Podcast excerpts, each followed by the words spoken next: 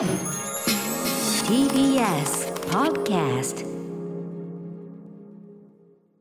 時刻は6時30分になりました。1月18日月曜日。TBS ラジオキーセーションにお送りしているカルチャーキュレーションプログラムアフターシックスジャンクション。はい、えー、パーソナリティは私ライムスター歌丸です。本日は所属事務所スタープレイヤーズ会室からリモート出演しておりますそして今日のパートナーは熊崎アナウンサーに代わりまして TBS アナウンサーの山本貴明です。さてここからはカルチャー界の重要人物を迎えるカルチャートークです。はいということで今夜はついにバイデン大統領就任直前ということになりながらですねまあ本当に日本で見ててもぎょっとするような目を疑うようなニュースが飛び交っている現在のアメリカ合衆国ですが、えーその状況についてシカゴ在住のスタンダップコメディアン昨夜長さんが緊急して、えーレポートしていただきます。昨夜長さんはいお伝えします。昨夜長さんはマイク1本で観客を笑わせるスタンダップコメディアン。現在28歳でいらっしゃいます。大学3年生の時単身で渡米。現在は年間350回の舞台をこなし10カ国で公演も果たすほど大活躍されています。今日はこの後早朝のシカゴから生出演となります、ね、シカゴ何時なんですかね。ということで、まあ、スタンダップコメディまさにしゃべり芸コメディエンターテインメントのメジャーリーグといったところに、まあ、単身日本人としてこう挑みに行っているというまさにスタンダップコメディ界の一郎。いや最初にの挑んでるんだからこスタンダップコメディ界の野茂か？といったあたり。はい、えー、昨夜長さんお話を伺いたいと思います。After Six Junction. さてここからはカルチャートークです今夜のゲストはシカゴ在住スタンダップコメディ界の一郎または野茂佐久柳川さんです はい、佐久さん。おはようございます。どうんも。おはようございます。こんばんは昨夜長さんです。ご無沙汰しております。シカゴ今何時ですか？今朝の3時30分です。すいませんね、朝っちゅうか夜中っちゅうかね、申し訳ございません。はい、えー、昨夜長さん、えー、昨年11月2日月曜日以来4回目のご登場でございます。前回がちょうど大統領選ね、えっと前日出演ということで、あの時点ではね、実際のとこどうなるかなんてちょっとわかんないねなんてのもありましたけどね、えー、選挙をめぐって現地ではどんなジョークが飛び交っているかというね生の声をしていただきました。えー、結果は皆さんご存知の通り、まあ様々な形でね報道されている通り、まあ結果としてまあバイデンさん、えー、新大統領にまあまさに就任直前という今なんですが、その前になってまああんなこと起きちゃうかこんなこと起きちゃうかというような状態になっていて、ただあの日本で報道されているのはやっぱりごく一部の状況、そしてまた空気感もだいぶ違うようなので、そのあたりを昨夜長さんに緊急レポートしていただきます。昨さんよろしくお願いします。よろしくお願いします。お願いします、ということで、まあ、ストレートにどうでしょう、今、現地、アメリカ、まあ、シカゴというのは雰囲気は。そうですね。やっぱりあの議事堂乱入という、まあ、前代未聞の事件を経てですね、うんまあさすがに今回は敏腕のコメディアンたちもええちょっとこうジョークにすることができてないというか、おーえー笑えないような。ちょっとショックが大きいというか。そうですね、あとまあ911の後のような、ええー雰囲気になってしまっているというのが現状ですそっね。か、ちょっとこっちのね、日本の報道でもちろんとんでもないことが起きたっていうのは分かるけど、やっぱりそのアメリカの国民の皆さんからすると、やっぱり根幹が揺らいじゃった感みたいな大きい911っていうのは。そうですね。やっぱり国の本当に根幹である議会制民主主義が崩壊しかねないことだったので、うんうん。そのい夜の帯番組の司会で毎回、うんうん。まあ、ジョークを言うコメディアンとかも、うんうん。今回どちらかというと怒りとか嘆きに近いコメントを、はい。えーまあ、発表してた感じですし。そうなんだな。そうですあクリス・ロッックもゲスト出演したんですけども、ええもうあの本当軽いジャブ程度しかあそう。できてなかったですね。さすがのクリス・ロックもだ、はい。これはなるほど、ね。やっぱりまあ死者もね出てたりしてますからね。そうす、ですね、うん。えーで、はい。どうですか？そのあのその中日本人としていらっしゃるサクさんとしては状況は。そうですね。やっぱりあの、まあ、僕は外国人としている立場ではあるんですけれども、うん。やっぱりこの決して一言ではないなというか、あの例えばいつまた暴動が起こってしまうかっていうのもわからない中で、例えば領事館から外出しないようにっていうメールが来たりとかしてあーそうですか。結構切羽詰まってるなっていうあの切実な問題ですね。えーシカゴのその街の雰囲気自体どうなんですか？はいそうですね。やっぱり今コロナの影響でまだ、えっと、自宅待機が続いているんですが、えそうですね、まあそのまあ、幸い、大きい暴動はまだ起きてはいないんですが、うんうん。ちょっと何が起こってもうんうん。怖いなというか、ピリピリモード、はい。ムードは続いています。ーもちろんねコロナの感染状況というのもねもちろん全然まだまだ真っ盛りなそうですね。一応ねワクチンのねあれとあれとか始まってはいますけどシカゴとかどうなんですか？そそうれは。やっぱり、えっと、医療従事者から初めにこう、うんうん。接種していったんですが、うんうん。僕の周りの友人も、うん。アメリカ人のあの友人ですと、うんうん。結構打ってきたっていう人がおおおちらほら出てきているっていう感じで、うんうんうん。いいペース配分かなと思います。なるほどなるほど、はい、でちなみにではそのスタンダップコメディのまさに聖地シカゴでもあるわけですけど、そのスタンダップコメディ本場シカゴでは今どういう状況ですか？そのそっちの方は。そうですね。それこそその大統領選の直前に劇場が、えっと閉鎖したんですけれども、うんうんそこから、えー一回も空いてないので、えっ、と、まあ、舞台には立ててない状態なんですが、うんなのでツアーとかで、えっ、と、ナッシュビルとかに、えーうんうん行かせていただいて、僕自身は公演をすることは、えーまあ、なんとかできたんですが、まあ、はいうん以前と比べると全くまだ戻ってないなっていう状況です。あちなみにそうだこの間お会いしてからの状況のあれで言うと NHK のあのドキュメンタリーも拝見して。ね、サクさん密着したやつねでまさにあの時おっしゃってたようにあのちょっとそのトランプ支持者の声も聞いてみようと思うんですみたいなことをこの間のはいご出演時におっしゃってたじゃないですか。はい。でまさにあのサクさんの身の回りのねそれこそはいカメラ持ってるようなお仲間にも率直な意見を聞いてったのがすごく面白かったですね。そうですね。やっぱり、あの、トランプサポーターイコール、こう、あの、うん。暴動を起こすような人っていうわけではないんだろうなっていうのが、僕の中でもかねてから思っていたことだったので、まあそういう意見交換っていうのはすごい大事だなっていうのを改めて思いました。あの意見をねもちろんその同じくするわけではなくてもそっちなりのその言い分なんていうのをちゃんと聞いちょ腹割って聞いてでもそれはそれとして、ね。あの皆さんこう仕事と仕事というかなサクさんのチームとしてやっていくっていうのがすごくこう成熟した感じですごく良かったですあれ。あありがとうございうんます。素敵でした本当に。ありがとうございます。えーということで今のアメリカのそのリアルな空気感ねここからさそのまま伝えていただく、えーことになっております。ではまずはこちらのニュースから山本さんお願いします、はい。トランプ支持者らアメリカ連邦議会議事堂に乱入、はい。6日大統領選挙の結果に反発するトランプ大統領の支持者らが議事堂に乱入しました。5人の死者が出て民主主義の根幹を揺るがす大事件となりましたちょっとねもうお話ししちゃいましたけどこの事件ですよねやっぱりね。はい、うん。そうですね。やっぱり本当大事件だったので、うん。その、まあ、も、もともと事のあらましとしては、はその、まあ、次期大統領を承認して発表する役割っていうのは、あのうんマイク・ペンス副大統領のええ。役目だったんですが、はい。あの、まあ、トランプが、うん。えー事前に、ちょ、ペンスちょっとこれ選挙きっと不正やったんやから、ちょっと覆してえなっていうことを、うん。えーまあ、圧力かけてたんですよね。うんうんえーそそれに対してでも、まあ、あの、うん。大統領と私はそんな権限はないですっていうことを、ねえあのペペンスさん一人が言い張ったってねそういうことじゃないしね。どうにもできないんですけど、うんうんうんうんそれになぜかトランプがブチ切れまして、えで、あの、ツイッターでフォロワーに対して、いや、お前らちょっと1月6日議事堂に集まれとうん。いうことをつぶやいてしまったために、これでまあ、もう全国からもう暴徒化したデモ隊が議事堂にもう金属パイプをも持ちながら乱入しうん。うんて、えまあ結果5名の死者が出てしまうという事件に発展してしまったということですね。それそういう流れもあったからその後でペンスさん自身もあのね。ボートとかに対して、ね、はっきりもう怒りの声を上げてましたもんねもうね。そうですね、うん。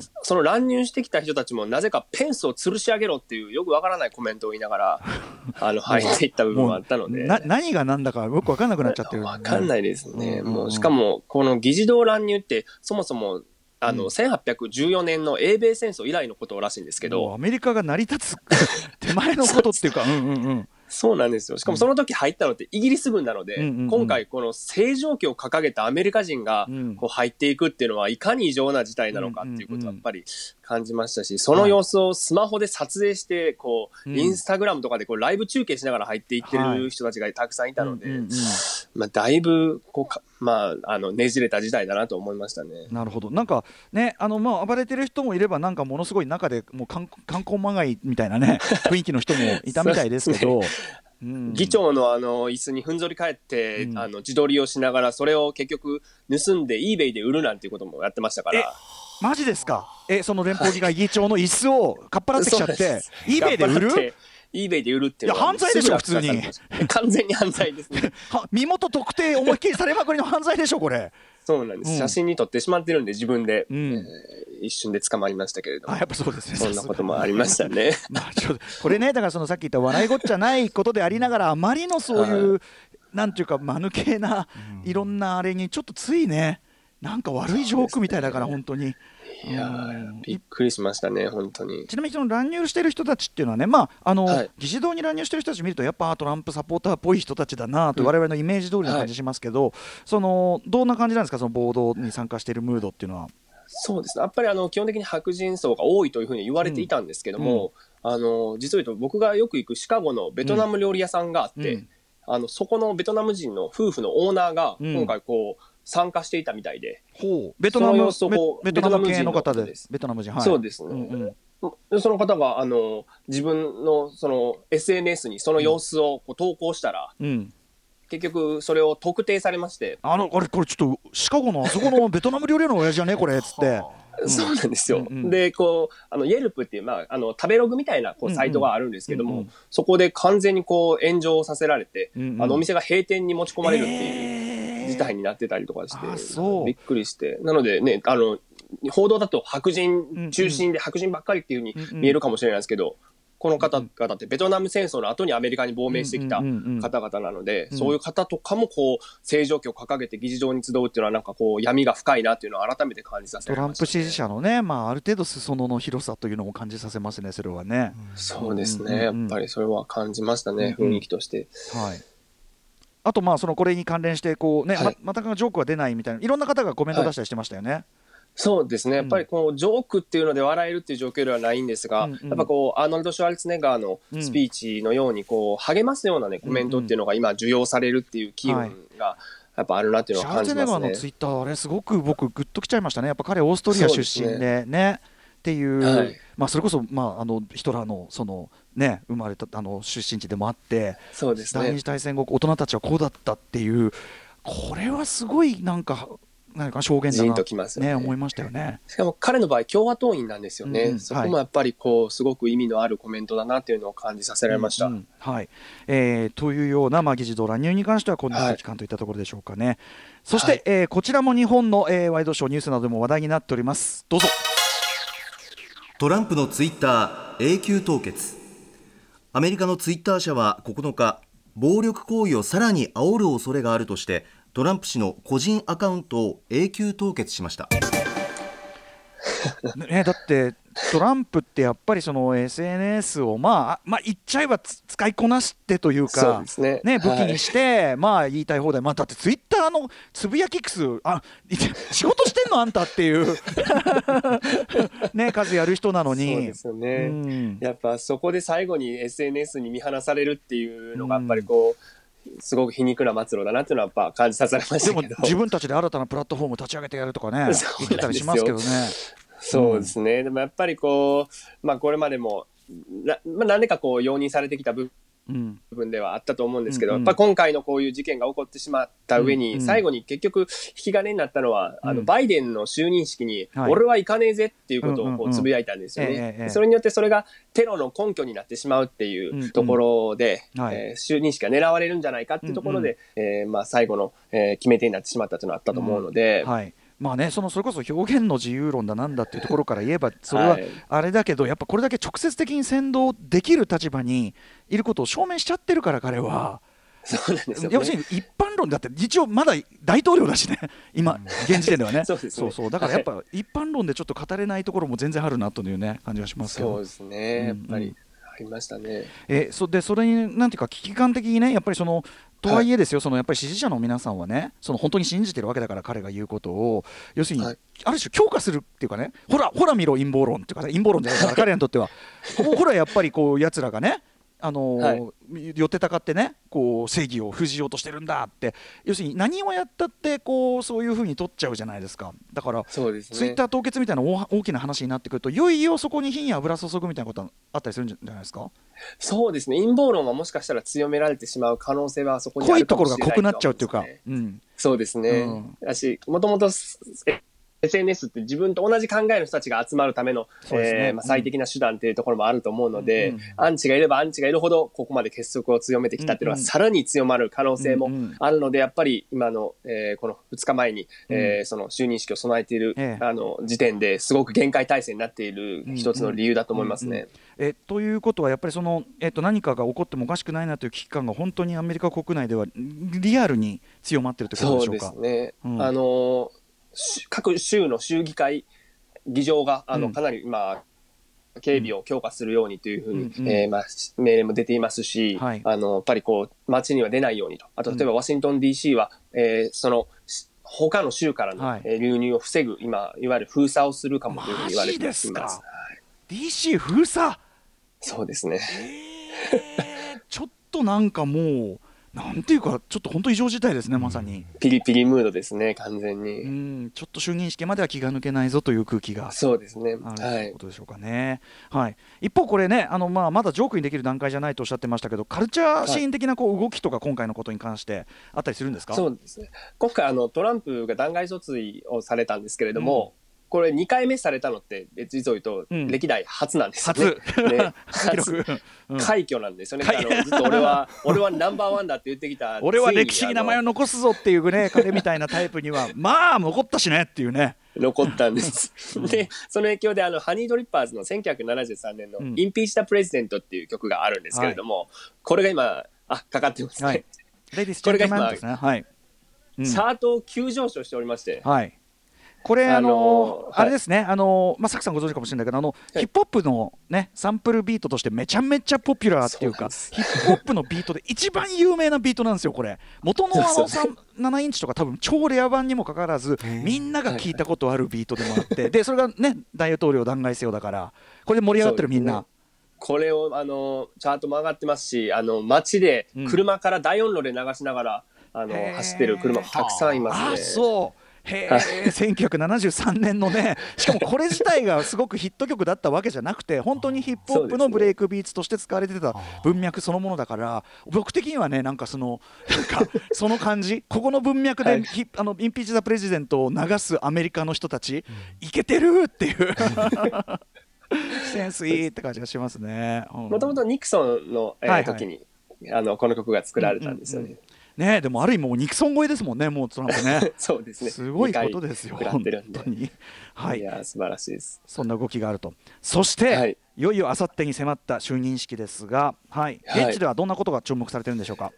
やっぱりあのトランプが参加しないっていうことをツイッターで言ったときに、バイデンがあのコメントをすぐ出して、あ、それはグッドニュースだねっていうふうに言ったんですよね。バイデンさんはもう、いいや、あいついいよ、もう。い らないよと、いいことだねって確かに。さ、もう形式上でもさ、なんか 握手とかもうしたくないんだけどみたいな、あると思いますね。もうあの形式上であれ、関わり合いになりたくないんだけどみたいなとこあんのかもね、もはやね。あると思いますね、うんうん本当関わることが嫌だろうなと思うんですけど、なんか就任式っていうところでいくと、例えばビル・クリントンの就任式って、うんもうあのマイケル・ジャクソンとかフリートウッド・マックとか、本当にはい。名だたるセレブを招いて、いわゆるアメリカンドリームと強大なリーダーシップ像をこう前面に見せようとしていたっていうものだと思うんですけど、やっぱり今、この時代、まさに本当バイデンが選挙の勝利演説でも語っていたんですけども、ただ分断を癒して、うん。えー傷に寄り添う4年間にすることっていうのが彼の一番の課題だと思うので、うんうんそういう意味でもこう痛みとかうん。傷に寄り添うバイデンの大統領としてのあり方をうん。ある種象徴する穏やかな就任式になるんじゃないかなっていうのを、えーうん見てます。そうですよね、なんかこう、華やかに、まあ、コロナも当然ありますしね、はい。やるっていうムードじゃないっていうのは間違いなくありますよね。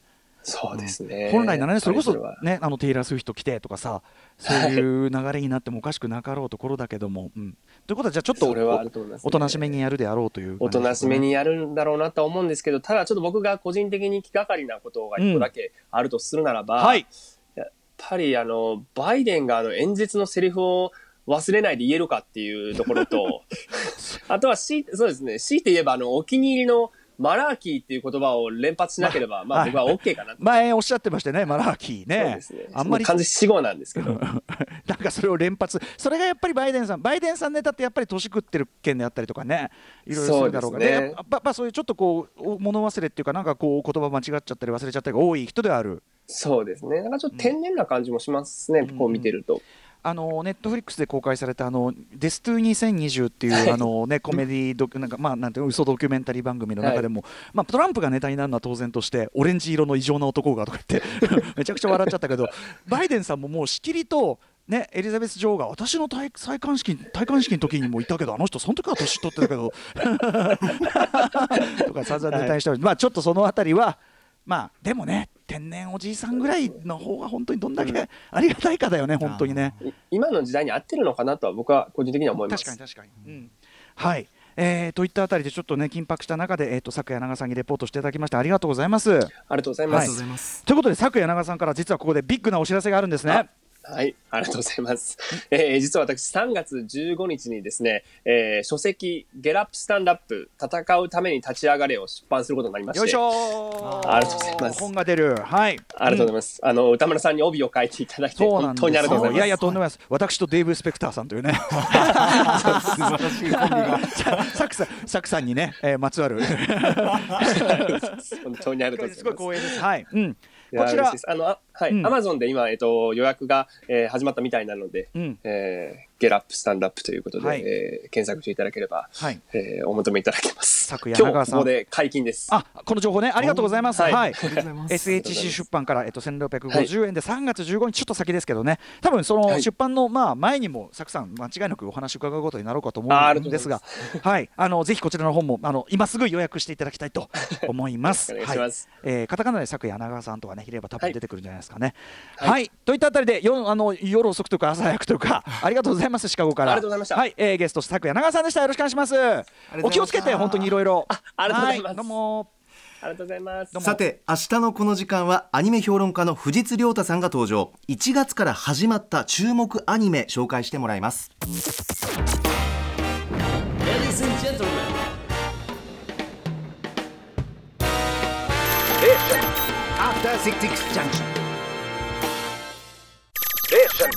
After Six Junction.